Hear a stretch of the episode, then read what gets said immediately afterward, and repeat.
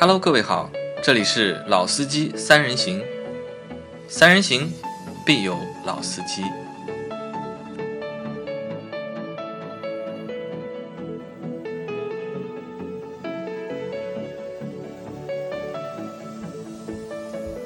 Hello，大家好，欢迎收听老司机三人行。我是大家好，大家好，我是老倪。大家好，我是任成。呃，任成对吧？其实大家可能有点对人成有点陌生啊，但是我说一件事情，你们马上就能够记起人成到底是谁啊？就人成是我们来自北京的小伙伴，然后在今年六月一号的时候，我们搞过一次活动嘛，我们送了大概十几辆车模给群里面的小伙伴的小的小朋友，然后那个车模其实就是人成任老板提供的。嗯，对，没错，我们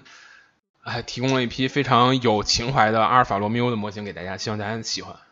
啊，就是这个就是人成嘛。然后，如果你们对人成的就是车模的事情有兴趣啊，就是可以在群里面私下和就是人成去沟通一下。好啊好啊因为经过上次那个事之后，我发现就是群里面还还真的有大概有五六个小伙伴，他们都有就是收集那个就是车模的习惯。我觉得你有空，你也可以在开发一下，啊，我觉得你可以在群里就是发发声嘛，因为你你潜水比较多嘛，对对对你都是在半夜两三点的时候，对吧？才活跃起来。才才能活跃一下的。其实我觉得你也可以在群里面多和大家就是互动一下，交流一下，对吧？在上期的节目里面呢，我们说了，就是现在因为随着就是中国汽车工业的发展，汽车市场的蓬勃，然后孕育和催生了就是很多很多的就是汽车媒体，或者是汽车的新媒体，或者是汽车的自媒体，对吧？我们在上一期我们说了为什么会有那么多媒体的就是诞生，那这一期呢，我们就要谈一谈，就是那么多媒体，那么多内容，对于用户或者对于消费者，该如何去看待这些内容？因为其实，嗯，为什么要想做这样的一个内容？因为这个内容其实对我们来说，让我们去做这样的内容，相对来说，我觉得是有点点就是嗯自相矛盾，或者有一点点稍微有点打脸。嗯但是我们本身，你任成也好，我杨磊也好，老倪也好，我们其实也是汽车的用户，对对吧？其实我们也是，而且可能就是我们也是媒体的用户，就可能我们也对我们也是对我们也是汽车的用户，我们也是媒体的用户，对甚至我们在平时的工作和生活当中，我们对汽车的就是我们可能是深度用户，对嗯对汽车也好，对我们很不媒体也好典型，但我们是一个程度很深的用户。啊，对，因为就是和大多数的就是消费者也好，和大多数的用户也好，其实我们也是和大家一样的，我觉得。所以说，就是我们除了自己做自己内容，自己在看的时候，我们也会去看就是其他人做的那些内容。比如对。说，我们很多的就是内容的来源都是来源于其他同行做内容，我们给到的一些启发，嗯。或者是给到的一些灵感，我们去从我们的角度去再谈一谈，再去写一写，再去做一做。对。那所以我们这一期就会和了大家来谈一谈，就是我们就是怎么去看待这个媒体的汽车媒体做的嗯，那些内容。我觉得就是作为我们说老司机已经做了一百多期了啊，那么我和杨磊包括阿 Q 我们几个老司机三人行的呃呃，我们怎么样讲呢？就是说创始者吧。那么最基本的其实就是从一个用户、一个车主的角度去和大家分享自己的一些经验，不管是我身上发生的，还是我朋友身上发生的。那么这些东西其实都是真实的存在的一些东西。那么也希望这些这些信息和内容能够给大家在选车购车当中提供一些可依靠的、可以去借鉴的一些一些信息。那么今天其实大家在聊这个节目，在录之前，我们三个人在讨论这个问题。其实这一集是多出来的，完全是因为大家讨论的，哎，觉得这个东西有必要讲一讲，那我们来聊一下。那么怎么样去讲呢？就作为一个媒体人也好，作为前面讲了那么多媒体为什么会催生几万家这样的媒体，那么每家媒体都在做内容，有些是充了值的，有些是没充值的，有些是我们说的很多这种 BBS 论坛啊，各种各样的形式。那么这么多的信息狂轰滥炸下面，作为一个用户，一个需要获得知识、获得获得信息的人，如何来去看待和辨识这些信息，不要误导了你，或者说产生一些负面的东西、不好的东西。那我觉得，呃，这里面有用户，也有媒体人，啊，我们三个人坐在这里，那么作为媒体人来说，那个任成可以从他的角度上讲，他们是如何运作的啊，呃，如何去做这些内容啊，或者说是他们内容的真实性，或者说我们以一个媒体人的角度上面去剖析一下各种各样媒体所带来的这些内容信息，它的可信度到底有多少？那么如何去分辨哪些是充了值的，是 哪些是没充值的？那么我觉得应该从人生开始聊起。呃，我觉着首先一点呢，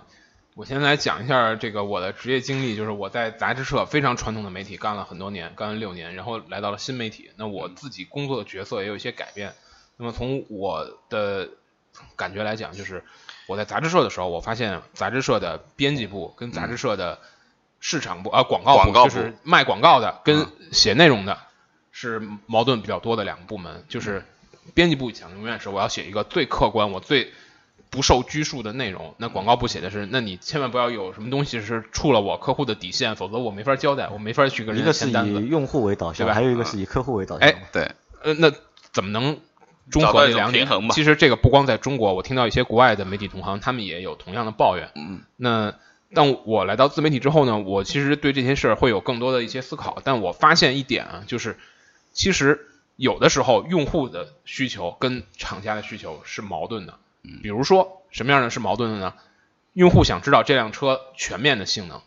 它到底哪儿不好？嗯，我要心里有数。虽然他可能不会因为这个车有这个缺点就拒绝这辆车，但他想，他至少想知道。对，不要被打闷包啊。对，不用被打闷包。但这个是厂家不希望用户去特别的获取的信息。但是我觉得，对于现在的大部分汽车产品来讲，就是两者的这种共共同的利益也是很大的。嗯，就比如说。消费者在购买一辆车的时候，他想要，他首先要了解这辆车的产品特点是什么，那技术有哪些优势啊？那这些其实也是厂商需要传递给消费者的。那厂商在那些建立品牌的内容上呢，可能许多读者他他愿意在这种阅读过程中去了解汽车品牌的历史、汽车品牌或者说汽车背后蕴含的那些文化，因为我觉得汽车作为一个交织了各种啊、文化，并且是一个资金很密集的领域，那它必然会和流行文化和市场的一些呃人们的生活会有非常紧密的这种各种各样微妙的关系。那这催生出很多一言以蔽之的词，就是文化。嗯，会有很多有意思的内容。那在这方面，可能厂家的需求和这个用户的需求也并不矛盾。嗯，啊，我我想这是两方面。那最后我想特别强调就是说，厂家肯定还是有一些非常恶劣和非常低智商的这个啊软文和充值的。嗯，那比如说某某厂这个中国的自主品牌非要说自己的产品比特斯拉还好，那就这种内容可能也存在。那就是我们这期想要讲的，大家如何去甄别这些内容。嗯那我们我们为什么要讲这个呢？我我想就是如果全中国的读者都不想再看这种文章了，那厂家也不会再要求我们写这种文章。那任生，我问你个问题啊，就是如果就是真的我把这个任务分配给你，对吧？让你写一篇文章，让你去说就是某自主品牌，就是它的产品要比特斯拉好，你写得出这样的文章吗？呃，我觉着从专业上面，就是写作的这个专业上，你你觉得你能写吗？这个文章？呃，这个吧，我觉得有很多话可以说，但是呢，从我的角度来看，我觉得这个文章既然我不能点名那个厂家是谁啊，嗯，啊，大家也许之后会看到是吧？那不管，那我想他一定在某一个层面是确实有比特斯拉过要更更好的地方对。比如说什么呢？我讲一个最简单的，就是啊，价钱当然是一个最直观的，那那更更 老王插嘴了。对，然后更更更有什么呢？比如说啊，我觉得在一些，因为这几年的中国汽车的这个发展能看得到，在一些，比如说车联网，嗯在国外的汽车企业，他面对车联网的态度，有的时候是非常呃冷淡，或者说是或者说是对于这个呃不是不 care，我觉得他是很保守的，嗯。尤其是对这种第三方供应商的车联网的嗯。一些东西，嗯。它是考虑的更多的，比如说它的开接口的开放程度啊，嗯。它会有更多的顾虑，从安全方面，从等等各种各样方面。但是在这个在中国本土来讲，我看到的其实是更开放的，包括一些语音识别，包括一些呃互联网，因为大家都知道，其实中国的互联网基础建设，就是互联网技术是很落后的。嗯就是假如因为我是学计算机出身的，我我对这个特别有发言权。就是假如美国有一天说我所有的开放协议都别用了，你你们都别用了，我不给你们用了，中国互联网所有互联网完蛋。但是中国的互联网应用，移动互联网应用绝对是全球领先的。嗯，那那它的场景移动互联网应用应用到汽车上之后，那中国也是比较领先的。所以我觉得在这一个点上，也许中国的这个自主品牌的车，它确实有比特斯拉要更好的地方。嗯，那我觉得这个是也是我们不可否认的。嗯。啊，那其实任成的回答就是告诉我们什么呢？就是其嗯。实对任成来说，他是有能力把这篇文章嗯。是写好写好的。其实套路很简单嘛，对吧？就是把我们避重就轻。啊就避中对。就轻，抓住重点。扬长避短，对吧？拿我们的长处去和别别人的短短处去做相比，对吧？其实我觉得这可能也是就是大多数就是汽车编辑的一个就是惯用的一个。套路就如果被充值的话，就如果我们嗯被充值了，就是如果要把这个文章写的写交差嘛能要够一是要交得了差，二是呢要过得了自己心里的那一关。也不是过自己的关吧，这也是要过，啊不不也也是要过厂家那关吧。不不不如果非要说他的车从，比如说从电池管理技术上比特斯拉好，我想厂家也不会同意的吧。嗯，厂家也没有傻到 要写这样的文章，我觉得这个这个呃，还是要有底线，还是要有底线。对，而且我觉得其实现在的中国的很多自媒体，虽然我自己在这行业里，但我觉得是确实是底线已经击穿了。底线已经击啊穿了我觉得这个，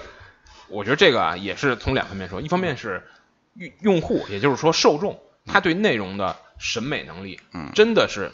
亟待加强，嗯对吧？如果就像我刚才说的，如果大家大家每一个看完这种文章的人都说，操，这是一反作用，嗯都看完这种文章，都像老倪，都像杨磊这样，都像或者像我这样。我看完这种文章，我就想，不要脸呐、这就是彻底的不要脸啊！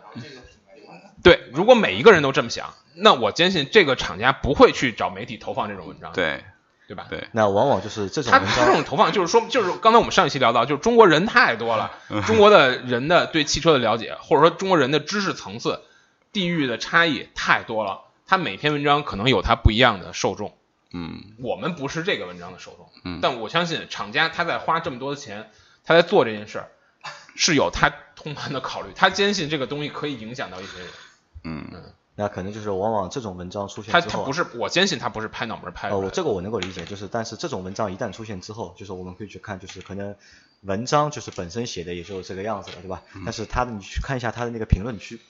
对，我觉得一般他的评论区都会就是很血腥啊、对，非常就是 嗯非常热闹，对吧？对然后就会有。一般通常我们会遇到情况，就是会有就是水军和就是真实的用户会有 PK 对吧？PK 对吧？看谁就是谁更谁更厉害，哎对吧哎？然后去靠就是评论区里面去重新去把握这哎，个。我觉得有的时候看一些文章，看他的评论有意思程度远远超过了这篇文章。哎对，啊，这里面真的绝对是有能够很好的写手的，写的很很厉害的，很客观、很专业的都有啊，我觉得。呃，任生，我问你个问题啊，因为你们现在就是因为你们现在写的比较多嘛，当然我不是指你们写的就是被充值文章比较多，就是你们写的内容比较多，在这个过程当中，就是你们觉得就是受众，就是目前的就是你们的那个媒体就是所针对的受众的一个就是接受的程度，或者是这个层次是否达到了就是你所理想的就是那个受众的那个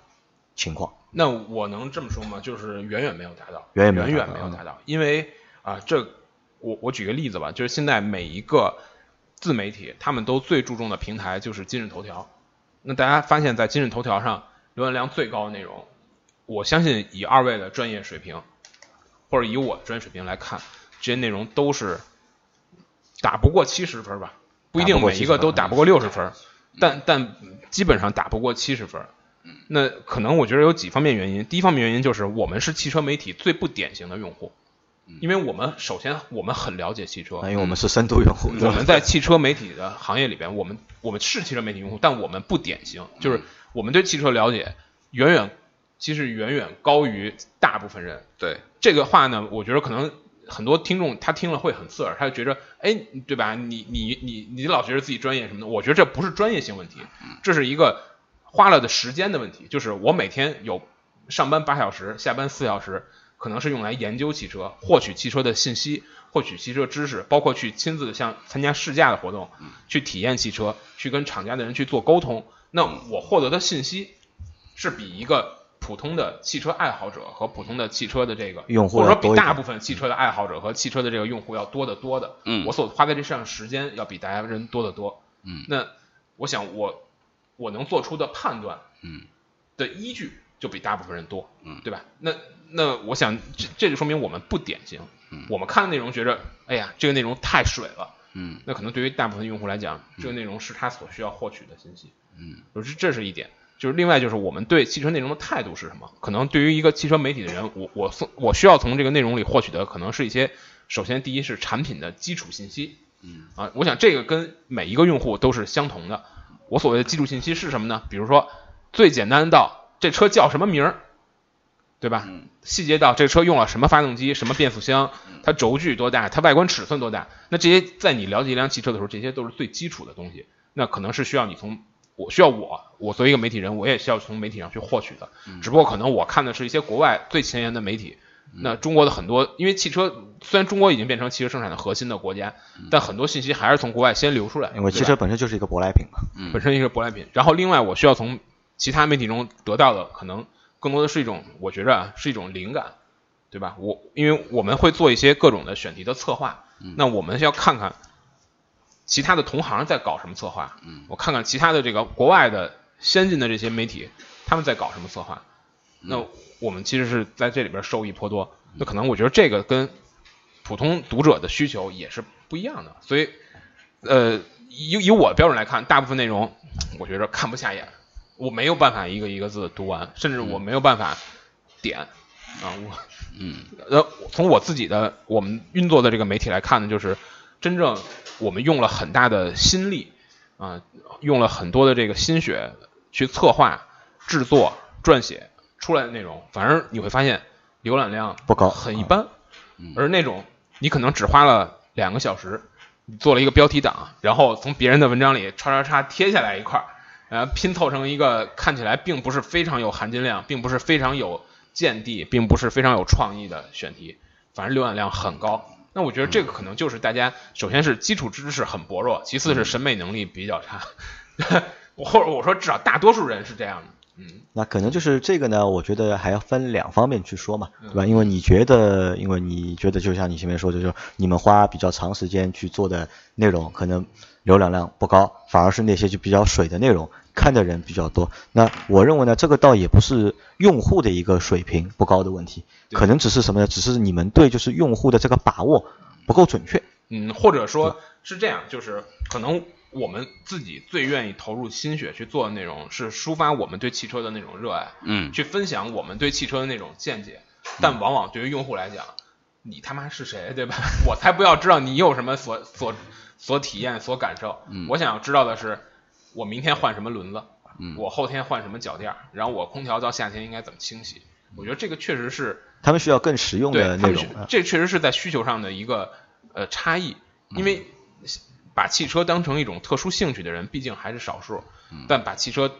然而汽车是他的日常生活用品、消费品的人，那是一个更庞大的群体，对吧？我觉得这个也是，但但我坚信啊，我坚信就是大家对汽车内容的审美能力还是差的，就因为我看到很多呃描述错误的，然后这个这个这个完全说拧了的，然后分析的根本不对头的文章，有极大的点击量和这个评论量，并且评论中有很多很很正面的、很认可的，那其实一定是被误导，一定是被误导啊那可能个水平甄甄别的水平还是有待啊，甄别的水平有待提升。那可能我可能会会为就是更多的就是受众或者是汽车内容的就是读者去就是做一个就是去做一个证言或者是做一个就是反驳你啊，就是因为对于我们来说，就我们做的老司机三人行，其实我们把我们自己定义为一个就是非专业的一个就是汽车类内容的一个媒体。因为我们在做这个东西的之初，可能就是我们只是我想去做一个和汽车有关的情怀类的一个哎内容但你后来发啊现情怀类啊是没有对，但是在实际的做的过程当中，我们发现就是用户可能他们对那些实用的信息，就像您说的，就就我到底选哪两个车里面，我到底选哪个车更好？对我我买买哪个牌子或者买哪个东西更合适？大家可能用户对这些内容可能更感兴趣一些，反而对就是情怀啊，对吧？对对我们想传达一些价值观。另一方面，我刚才说大家审美能力不高，我觉得其实可以看到，就很多这种对比的试车的文章，或者说对比的分析的文章，你看到底下大家嗯去撕的那个点，嗯按照我们专业的人的感觉，就感觉撕的不在点子上，撕的不在点子上撕的不，在点子上。那我觉得很多很多时候给我这样的体会。那可能我觉得原因两在两方面，一方面因为我们本来就是一个就是虽然说我们目前是汽车大国，但是汽车的文化或者是汽车的底蕴或者是汽车那些基础基础知识的普及，对不并不并不完善，是对并不目前只是在一个就是起步的阶段可能就是真正的就是汽车的市场的发展远远要领先于就是国人的汽车的意识。那这是一方面，那第二方面可能就是谁惹的祸呢？我认为是媒体惹的祸，就是因为有太多的就是那些不怎么负责任的媒体，或者是被了充值的被充值的媒体做了那些就是不公正或者是不客观的内容，去干扰了那些就本身就不是太懂或者是不是太明白的用户。把他们去干扰了，所以才会出现你说的那个，就是一些就是并非那些好的文章，反而被大家认为是好的内容或者是好的文章。那可能这个我觉得还是话还是要分，就是两个就是层面去说的嘛。那其实我们可以回想一下，就是因为我们三位，就虽然说我们现在在从事这个工作，对吧？因为人成可能就是你的专业性要比我们强，因为你花了更多的时间在这里面，你可能一天要十二个小时是在研究车，我说的有点夸张，啊但至少上班的八个小时和和业余的很多时间，嗯你你不可避免的，你的注意力被吸引在这个上面。而老倪，老倪可能他每天会花个，我看他在我们公司上班的时候，每天至少就是有两三个小时，他那个电脑打开的是汽车之家，他在不断的看视频，不断的看参数去做对比，对吧？但对我来说，可能就我看的会会比你们相对来说会少一点。对吧？那可能就是我们每一个人，就是在我们变成就是一个汽车媒体人也好，或者变成一个汽车编辑也好，或者变成一个汽车内容作者也好，都是我们也会有一个过程，我们也有一个就是学习的一个过程，对对吧？可能在我们在最初的时候，我们都是键盘车神，对吧？很很有可能是这样，对吧？因为我本身就老倪知道嘛，因为我其实我本身对车并不是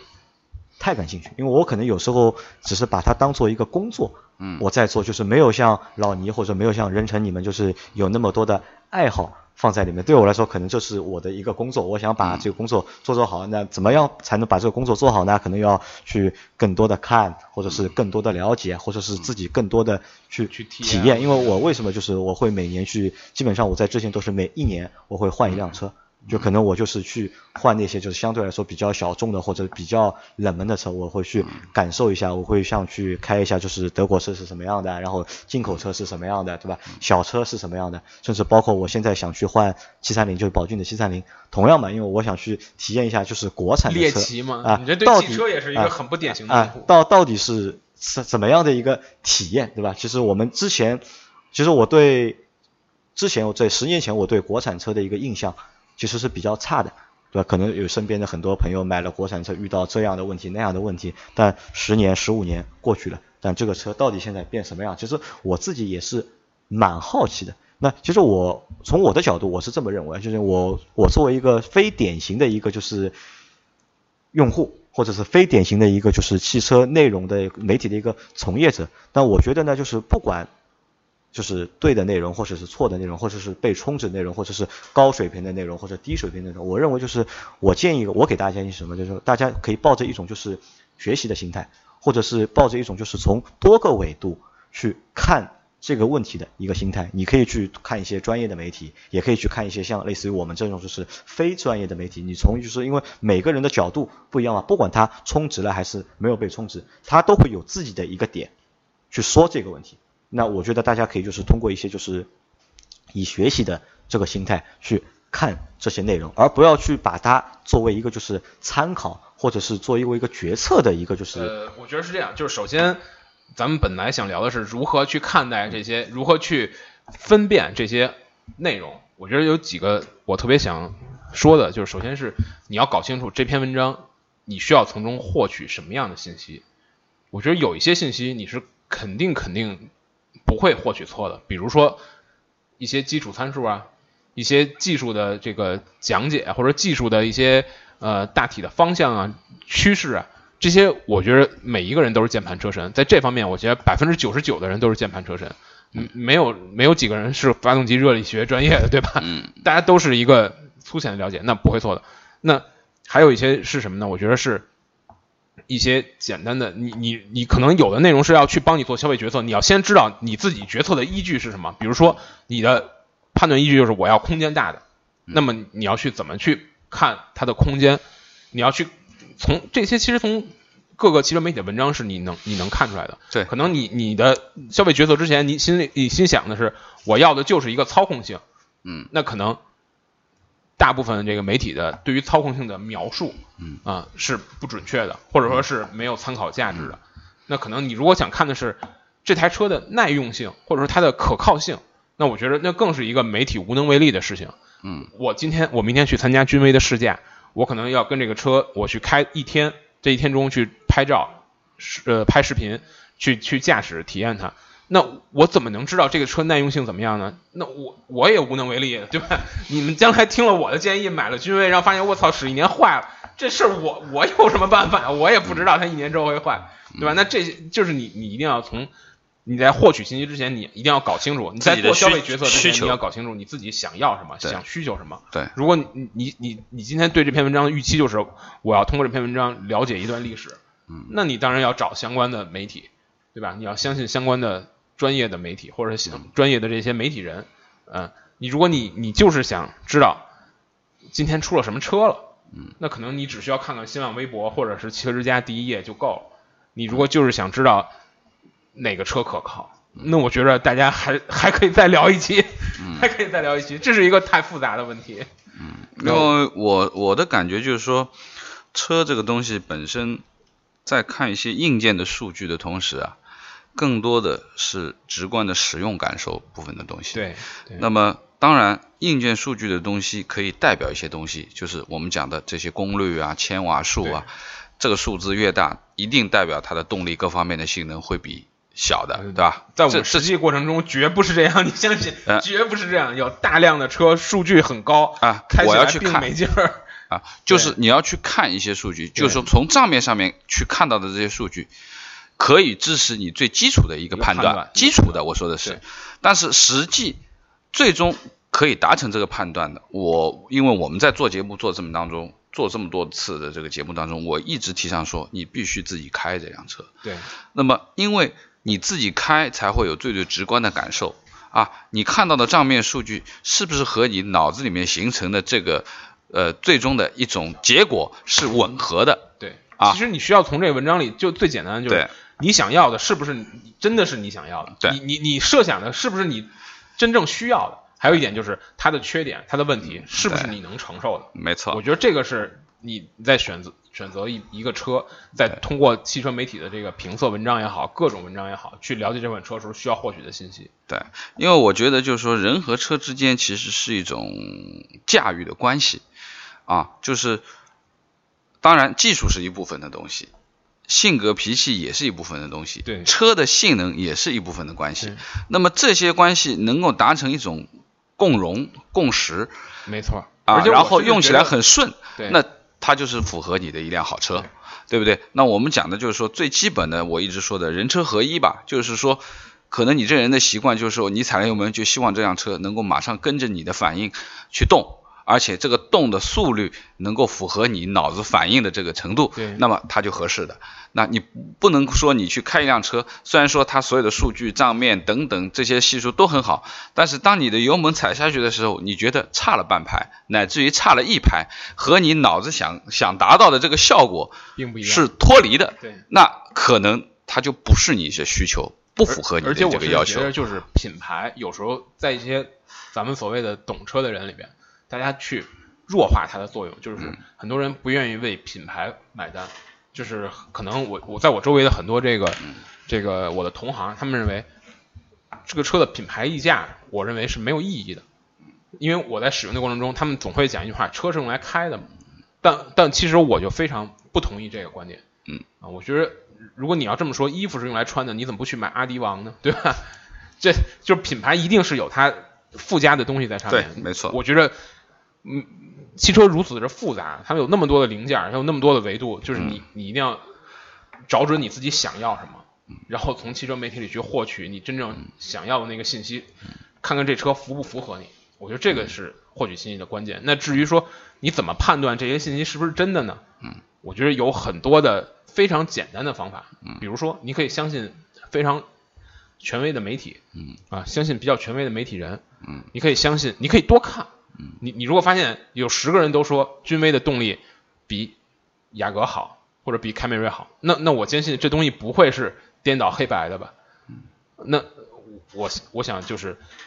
你同时也可以看到一些非常离奇的文章，比如说觉着某某某比特斯拉在电动技术上更好，那你你肯定也能轻松的意识到这个文章是被充值的吗？其实我觉得这很很多技巧是在阅读的过程中可以随着你的阅读量增加，对没错没错其实就是学习嘛，我觉得就是这是一个就是除了学习之外，还有什么就是自己去体验，对对吧？只有就是独立思考嘛，我觉得就是独立思考嘛。你认你面对所有媒体，对，不管是汽车的也好，是时政的也好，还是娱乐的也好，我觉得你人自己的那个独立思考的精神是不能放弃的。那你独立思考所，你思考是要有依据的吧？嗯那你那些依据其实是可以在你的各种媒体的文章中去获取的。啊，我觉得就是，呃，对于媒体的这些信息啊，因为我们说的媒体有各种各样的类型，它的出重点也不同，它的表现形式也不同，它所有的针对的这些受众也不同。那我觉得就，呃，同样的一个一辆车，它在不同的媒体所表达的这些信息，可能都是不一样的。对，那么你是不是有足够的阅读量，对看到这么多的文章，然后再从这么多的文章里面找到一个共融点，对吧？大家都在说这件事情，这个媒体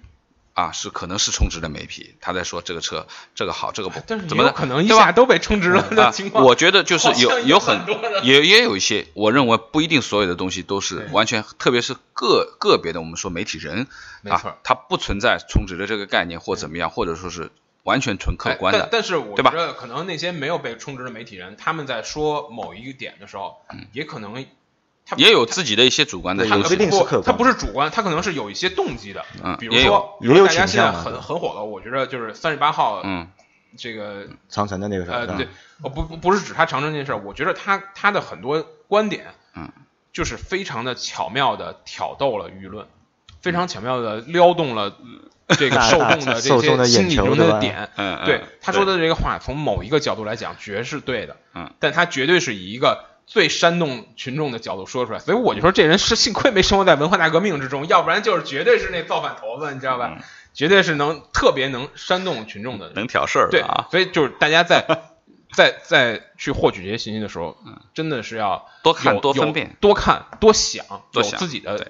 思考在里面，找到一些共融点找到一些那个才能去找到事情的真相。也可能也有的时候，我觉得，比如对于品牌啊，对于这个产品的这种调性上的东西，可能嗯真相都不是那么最重要的。对只是你你最终你买到了一款你喜欢的车就 OK 了。嗯对只要你买到了，你你在日后的使用过程中发现，你买的那个车就是你最开始想要的东西，对那就足够了。对我觉得这个也是，我觉得对媒体内容的一个对一个一个看法。对，我觉得就是关于车的质量也好啊，车的性能也好啊，因为这辆车如果说它一定是一个通过了我们说的量产的标准的这个车，对，那么一定有它存在的必要性和可能性，而且它的安全、故障各方面东西都是经过专业的东西去评审过的。呃，不要我们去的这个实际的评评测评测啊、试驾的经验来看，真正说综太合它的价格考虑，真正击穿底线的车嗯。已经越来越少，越来越少呃可能在十年之前还会有什么力帆五二零 或者什么对。这种极度奇特，你不知道为什么它会存在的汽就车。长得像 Mini Cooper 一样的，对吧？哦不不不，比那更早，比那更早。那么就是那个车，我印象特别深刻，就是你拉开车门之后，嗯，它有一个车门未关提示音，嗯，那个提示音就是叮咚叮咚，跟你家门铃一模一样，嗯特别奇特。就是在这种真正击穿底线的车，在今天已经越来越少了。也许你可能还能买到，对但只要你稍微神智正常一点儿，绝不太会买到这种产品。对那我觉得就是，呃，从一个汽车使用者的角度上去看，就是说，对于车辆现在质量这一块的东西啊，我觉得应该不需要做太大的担心。最起码我们现在看到的这个市面上的行情，呃，汽车修理厂的活是越来越少了，对吧？基本上我们说的维护保养的这种这种人家越来越多，而真正能够修车的啊，你你觉得就是说我们现在以杨磊也好，或者说我们自己现在买车的习惯，基本上你一辆车用个三年五年之内，依然不会有太大的毛病啊，可能到有毛病的时候你也已经销售掉了，就是说转化变成又是一辆新车。其实很多的毛病。基本上在你在用新车的这个过程当中，一般是不太会发生的啊。不过最终说一句，就是我觉得在可靠性方面，汽车几乎没有，别说中国，在全世界范围之内，可能也没有哪家汽车媒体特别能能能解决啊可靠性的问题。对对对，没有，可能美国的消费报告或者说一些其他的这种杂志，他们会有一些去想办法解决这个问题的机制。嗯。但我想，终归是没法解决的，因为每个人的使用情况都不一样，每个人的使用情况不一样，而且一款新车，对吧？它出来之后，你你怎么能知道它五年之后有可能出什么毛病呢？这个可能车厂自己的人都不一定知道，对对吧？因为我们也了解到，车厂在做一些可靠性测试的时候，他他可能做二十万公里的可靠性测试，但他是在一年的时间之内做二十万公里的可靠性测试，对。和你五年开二十万不一样，那情况肯定不一样，对吧？它有很多事就是没法预知的嘛。对，很多东西我觉得，呃，太过于纠结某一个特别，我们说极端的这种这种例子也好，或者说一种情况也好，我觉得不是我们说去看这个问题最。说必须要去关注的这个东西啊，那么我只是希望所有的听众朋友们，呃呃，在去辨识一些相关信息的时候，不管它的来源是哪里，是充了值还是没充值，就像前面任成我们在在聊的这个东西，多获取一些知识和信息，多从各种各样的渠道获取这些信息，然后汇总、整理、归纳、总结。最终你会找到真相。我觉得，对我来总结一下啊，首先就是首先要搞清楚自己的需求，嗯，不仅是对车的需求，嗯，也是对内容的需求。其次是要获取足够多的量的信息，对，这样才能多个维度嘛，对吧？对，这样才能支撑我说的第三点是什么呢？就是独立的思考。对你思考要靠什么思考呢？你要有信息才能思考。所以我觉得这三点是大家在如何去分辨一个。如何分辨真相吧，或者如何去分辨这个车评的文章中哪些是对的，哪些是错，哪些被夸张了，哪些被掩盖了的一个技巧。嗯，啊，那我最后再补充一句啊，就是其实，在整个大的环境当中，就是可能就是大多数媒体被充值是在所难免的，因为如果不被充值的话，可能媒体本身自己就干不下去。对。然后呢，我也希望就是广大的听众或者是用户也能够去接受这样一个就是客观不可逆的一个。事实，因为我们在我们的群里经常讨论嘛，就是他们经常会讨论，就哪个栏目被充值了，然后哪个栏目被充值，以前好听，现在不好听了，因为被充值。其实我认为，就是一个节目的好听和不好听，和它有没有被充值，没有什么必然的一个联系，反而就是我认为被充值的节目，它能他们能够提供更好的内容出来，就这个内容可能不一定是，就是像我说的嘛，厂家的需求和客用户的其实也是有重合点的，有很多重合点的。我我我想举两个非常极端的例子，第一个是豆瓣，豆瓣曾经做过一个用户最喜欢的功能调查，我印象中非常深，它排在第四位的是广告，广告，嗯，是广告，这是我说的第一个例子。第二个例子就是 Top Gear，Top Gear 中很多节目是被充值的，但没有人说 Top Gear 不好看嘛，对吧？所以我觉得这个并不是一个非黑即白的关系啊。对，好吧，那可能我们这期节目就是又超时间了，对吧？那这期节目就先到。这里。啊，然后也感谢任成，就是陪我们节目做到那么晚，因为我们之前连着两周没有更新嘛，今天一口气录了四集，我到现在基本上声音已经喉咙已经已经有点哑了，已经。嗯，好吧，那这期节目就先到这里，大家拜拜。大家早上好，早上好，对。